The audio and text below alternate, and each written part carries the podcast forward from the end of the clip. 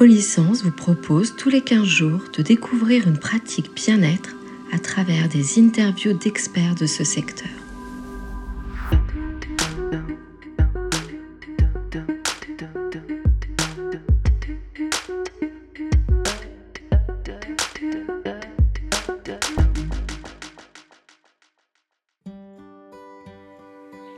Vous arrive-t-il d'avoir l'impression que votre vie file trop vite, d'être constamment dans l'action et pris dans toutes les obligations de la vie quotidienne, de ne pas prendre le temps de la savourer Vous êtes-vous aussi rendu compte que le confinement pouvait être l'occasion d'être plus présent dans sa vie? C'est le constat auquel nous sommes arrivés au détour d'une conversation téléphonique avec une amie. La crise sanitaire actuelle avec ses angoisses, ses incertitudes et la mise à mal de la plupart de nos objectifs habituels, nous a poussés, malgré nous, à nous recentrer sur l'essentiel. Coupés des distractions de notre vie sociale et des rendez-vous professionnels qui s'enchaînent, on s'est surprise à être encore plus attentive aux détails de notre quotidien, à les savourer Difficile de se projeter dans l'avenir de toute façon lorsqu'on ne sait pas quand la vie normale pourra reprendre son cours, ni sous quelles conditions. Ça m'a rappelé les vertus de la méditation, cette pratique de pleine conscience qui nous pousse à être plus présents à nous-mêmes et dans notre relation au monde qui nous entoure. Qu'est-ce que la méditation et comment cette approche thérapeutique peut nous apprendre à apaiser notre flux de pensée et notre stress? Tout ce qui nous empêche de profiter du présent, afin de revenir à une vie plus habitée et faire la paix avec nos émotions. Pour répondre à cela, je suis allée interviewer François Bourgognon, psychiatre, psychothérapeute, directeur de l'IFTMB Mindful France et auteur des livres ne laissez pas votre vie se terminer avant même de l'avoir commencé. Et méditez avec Namatata éditions First pour qu'il nous explique tous les bienfaits de cette pratique bien-être. Bonjour François, peux-tu nous expliquer ce qu'est la méditation? Alors pour faire simple, méditer, c'est s'arrêter, ressentir, observer et laisser les choses être telles qu'elles sont. Issue des traditions bouddhistes, la méditation est une pratique de l'attention qui consiste à s'efforcer d'être pleinement présent à ce qui se passe ici et maintenant, c'est-à-dire à ce qui se passe autour de soi, ce que l'on perçoit à travers ses cinq sens, mais aussi à ce qui se passe en soi, c'est-à-dire les pensées, les émotions et les sensations corporelles. Il n'y a pas d'autre intention que d'observer et ressentir simplement ce qui est, sans élaboration verbale, sans se laisser emmener ailleurs par son esprit et sans chercher à changer quoi que ce soit. La méditation est une pratique dite de pleine conscience. Je comprends que tu trouves le terme de pleine présence plus juste. Qu'est-ce que cela signifie? Tout d'abord, il me semble important de souligner que le mot méditation désigne des attitudes et des pratiques très différentes, pour ne pas dire opposées, selon le contexte dans lequel il est utilisé, philosophique, religieux ou thérapeutique.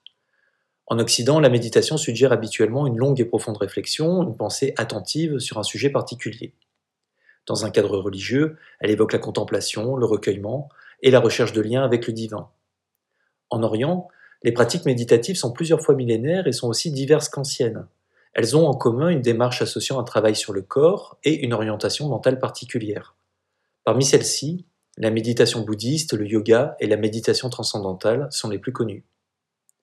En ce qui concerne la méditation dite de pleine conscience, si l'on était tenu de n'employer qu'un seul mot pour la définir, eh bien c'est le mot présence qui s'imposerait. Car au final, méditer, c'est s'arrêter et être présent. Rien de plus. Et la méditation nous aide à être présent, à ce que nous faisons, à ce que nous ressentons et à ce que nous sommes. C'est pourquoi, à l'instar de Fabrice Midal, je préfère parler de pleine présence plutôt que de pleine conscience. Comment as-tu découvert cette pratique? Et comment l'intègres-tu dans ton quotidien? Au cours de mon internat de psychiatrie, je me suis rapidement tourné vers les thérapies comportementales et cognitives et j'ai rencontré la méditation lors de mes formations. Dans la mesure où il s'agit d'une approche expérientielle, j'ai commencé à pratiquer pour moi-même et cela a tout de suite été une révélation. Il se trouve que j'étais à un moment de ma vie où je me sentais particulièrement sous pression, et cette approche m'a montré comment sortir du mouvement et me rapprocher de mes besoins de calme et de continuité. Il me semble opportun de préciser ici que je n'ai aucune référence religieuse et que je me définis clairement comme athée. Par ailleurs, je n'ai aucune inclination particulière pour la culture bouddhiste. C'est donc uniquement à travers ces aspects techniques et psychothérapiques que je me suis ouvert à la méditation de pleine présence. En ce qui me concerne, en dehors des temps de méditation que je partage avec mes patients ou dans le cadre de formation, je consacre en général une heure de mon temps hebdomadaire à la pratique formelle, le plus souvent sous la forme de trois méditations assises de 20 minutes réparties dans la semaine. Par ailleurs, j'essaye tous les jours de cultiver la pleine présence dans mes activités quotidiennes. Lorsque je suis par exemple dans un moment de transition, lors des temps d'attente ou de transport, ou encore lorsque je passe d'une pièce à l'autre, eh bien je m'efforce de ne pas chercher à me distraire ou partir dans mes pensées, mais d'être pleinement conscient de ce que je vis ici et maintenant. J'essaye également de me tourner vers mon expérience dans les moments difficiles pour éviter de me faire emporter par mes automatismes, et lorsqu'ils se présentent, d'habiter pleinement les moments heureux, de ressentir physiquement ce qui est là. Et avec tes patients je me demande si on pratique la méditation de la même manière lorsqu'on est animé par un but de développement personnel, de mieux-être, et dans le cadre d'une prise en charge médicale. Je fais souvent le parallèle entre la méditation et le sport. Le sport est globalement bon pour la santé et s'adresse à tout le monde.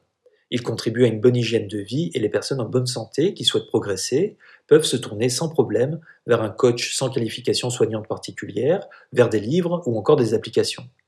En revanche, s'adressant à des patients souffrant de lésions avérées ou de diverses pathologies, la pratique physique et sportive doit être régulée par des professionnels de la rééducation. Car un individu qui présente une fragilité quelconque et qui pratique le sport dans des conditions inadéquates risque tout simplement de se blesser. Il en va de même pour la méditation. Sa pratique est globalement bonne pour la santé. Elle peut être délivrée par des non-soignants à des personnes en bonne santé, mais dans une perspective de soins, elle doit être régulée par des soignants. Car comme avec le sport, si on fait n'importe quoi, on risque d'entraîner des difficultés, comme par exemple des décompensations anxieuses ou de l'humeur. Sous sa forme actuelle, dans un contexte de soins, la méditation est le plus souvent dispensée en groupe, selon des programmes qui se déroulent sur deux mois, les programmes MBSR pour gestion du stress basé sur la méditation et MBCT pour thérapie cognitive basée sur la méditation, étant les plus connus et les mieux validés. Toutefois, ce format d'entraînement en 8 semaines, très bien pensé mais qui en décourage beaucoup, n'est bien entendu pas le seul envisageable. D'autres types d'interventions basées sur la méditation, notamment plus courtes et très ciblées, peuvent être proposées en individuel comme en groupe.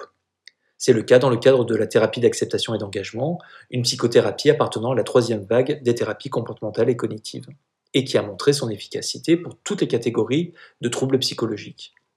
Mentionnant également l'existence d'études qui montrent qu'un entraînement bref, comme une pratique de 20 minutes de méditation quotidienne pendant 3 jours peut déjà apporter de réels bénéfices dans certaines indications. Je vois que tu as également le désir de transmettre cette approche au personnel soignant avec l'IFT MB Mindful France dont tu assures la direction. Peux-tu nous en dire plus? La méditation est de plus en plus utilisée dans le domaine de la santé et son intérêt a été validé scientifiquement dans tout un ensemble d'indications, au premier rang desquels nous retrouvons la gestion du stress, de l'anxiété, de l'insomnie, de la douleur chronique et la prévention des rechutes dépressives. Par ailleurs, cette approche s'avère particulièrement efficace dans tous les troubles où il existe une dimension d'impulsivité, par exemple difficultés de gestion des émotions, compulsions alimentaires, conduite addictive, et ceux pour lesquels le stress est connu pour être un grand aggravateur. Autant dire que son champ d'application en médecine est extrêmement vaste. Il n'est donc pas étonnant que la méditation connaisse actuellement un succès sans précédent, notamment aux États-Unis et au Royaume-Uni où elle fait partie depuis des années de certaines recommandations pour la pratique clinique. En France, cependant, l'intérêt pour la méditation est plus récent et celle-ci reste faiblement appliquée dans un contexte de soins. Trop rares sont ceux qui peuvent bénéficier à ce jour de ce type d'approche thérapeutique, en particulier du fait de l'absence de professionnels de santé formés à proximité de chez eux. C'est pourquoi nous, un groupe de psychiatres, enseignants et chercheurs universitaires en psychiatrie, avons décidé, il y a quelques années, de créer l'Institut de formation thérapie basée sur la méditation Mindful France. Il s'agit du premier institut français de méditation entièrement dédié aux professionnels de santé. Depuis que je dirige cet institut, nous avons eu l'occasion de former des centaines de soignants convaincus par cette approche et l'enthousiasme ne cesse de croître, comme en témoigne l'augmentation constante du nombre de demandes. Je me réjouis de prendre part à l'essor de cette merveilleuse pratique dans notre pays, car je suis de ceux qui pensent que le monde en général, et celui de la médecine en particulier, se porterait mieux s'ils intégraient fondamentalement la méditation. Tu es porté par cette belle envie de démocratiser la pratique de la méditation auprès du plus grand nombre. Avec l'application Namatata, d'une part, pour laquelle tu es consultant médical et scientifique, et avec tes approches d'autre part, ne laissez pas votre vie se terminer avant même de l'avoir commencé, et méditer avec Namatata. Comment bien utiliser ces ressources pour pratiquer la méditation chez soi? Il faut utiliser ces ressources avec curiosité et bienveillance envers soi-même. C'est comme lorsque nous commençons la course à pied, il s'agit de fournir un effort tout en prenant soin de respecter ses limites. J'ajouterai qu'il est tout à fait possible, pour ne pas dire probable, de trouver en chemin quelque chose de totalement différent et de bien supérieur à ce que l'on cherchait au départ. En effet, il n'est pas rare que certaines personnes soient au départ dans une recherche d'apaisement et trouvent au final des bénéfices inattendus. Avec l'expérience, ils incorporent dans leur vie la notion d'acceptation, Certains prennent conscience des conditionnements d'esprit et gagnent en liberté. D'autres renouent avec des valeurs profondément humaines et un peu oubliées en raison du rythme effréné de nos vies, voire s'ouvrent à une certaine forme de spiritualité. C'est pourquoi il est important de garder l'esprit bien ouvert. Quel enseignement souhaites-tu transmettre avec la pratique de la méditation? Les enseignements que je souhaite transmettre avec la pratique de la méditation tiennent en trois mots présence, acceptation de ce qui ne peut être évité ou changé et engagement en direction de nos valeurs. Trois notions qui pourraient bien nous aider à changer le monde et à un moment où nous en avons particulièrement besoin. Retrouvez tous les 15 jours un nouvel épisode du podcast de licence.